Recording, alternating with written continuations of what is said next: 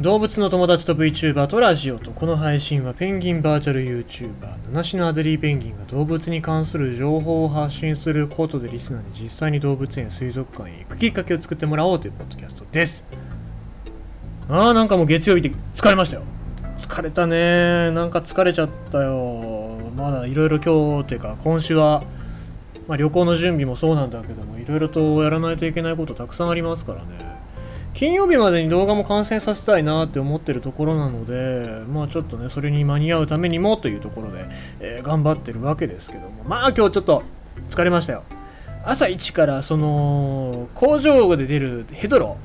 をなんかその回収する業者さんが来るからっていうことで、まあ、そのヘドロの集めっていうのを手伝ったんだけどまあそのヘドロが飛んでくるしまああの匂いもすごいつくしあもうなんかあれだな地球に優しいことしてねえなとかって思いながらね仕事してますよ、うん、ああいうヘトロってどうやって処理してどうやって自然に戻っていくのかなっていうのは気になるとこではあるんですけどもね、まあ、そこまでは理解できてないところが残念なところですけども、うん、ツイッターにも書きましたけどもねあの豚骨ラーメンに見えるんだよね、うん、ああいうなんかあれが。だから醤油ベースなんかすげえあの背脂のさ浮いてる豚骨ラーメンとか。あのー、かる？二郎二郎二郎。あれあれあれ。あの家系ラーメンっていうの？家系ラーメンじゃないなな何何系か知らねえけど。二郎二郎インスパイアみたいなそういうヘドロでしたよ、うん、なんでしばらくああいう感じの麺類食えなくなるなと思いながら見てましてっていうかただねありましたけど。あれやるとさ洗濯物とか結構大変なんだよな、うん、一一回そのつけた上でやらないと洗わないといけないからさ。他の洗濯物と一緒にできないか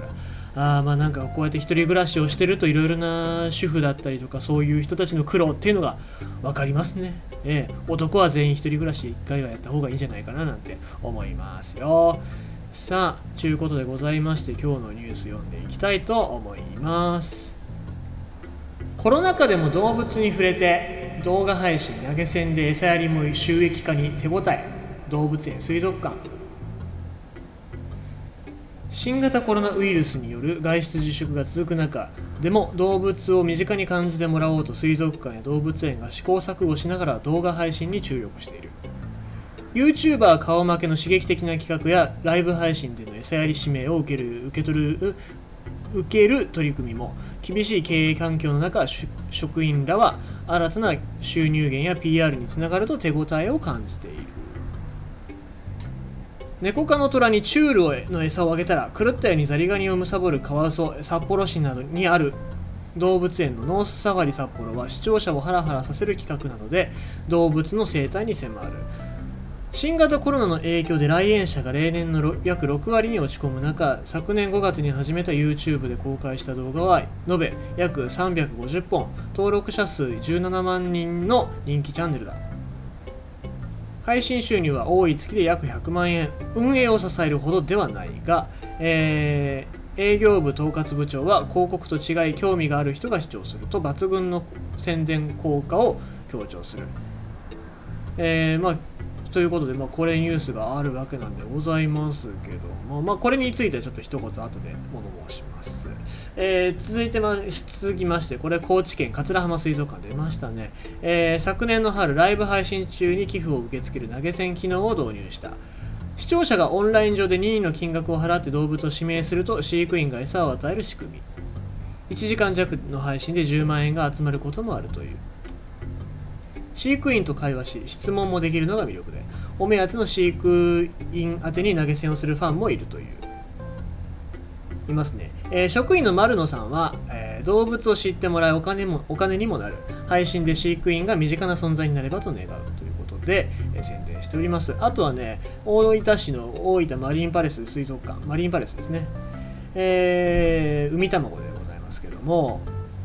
海卵でも、えーと、オンラインで飼育員の有料講義や貸切ショーなどを体験できるサイト日本デジタル水族館を開設した。これまでに企業の依頼などで国内外の職、えー、社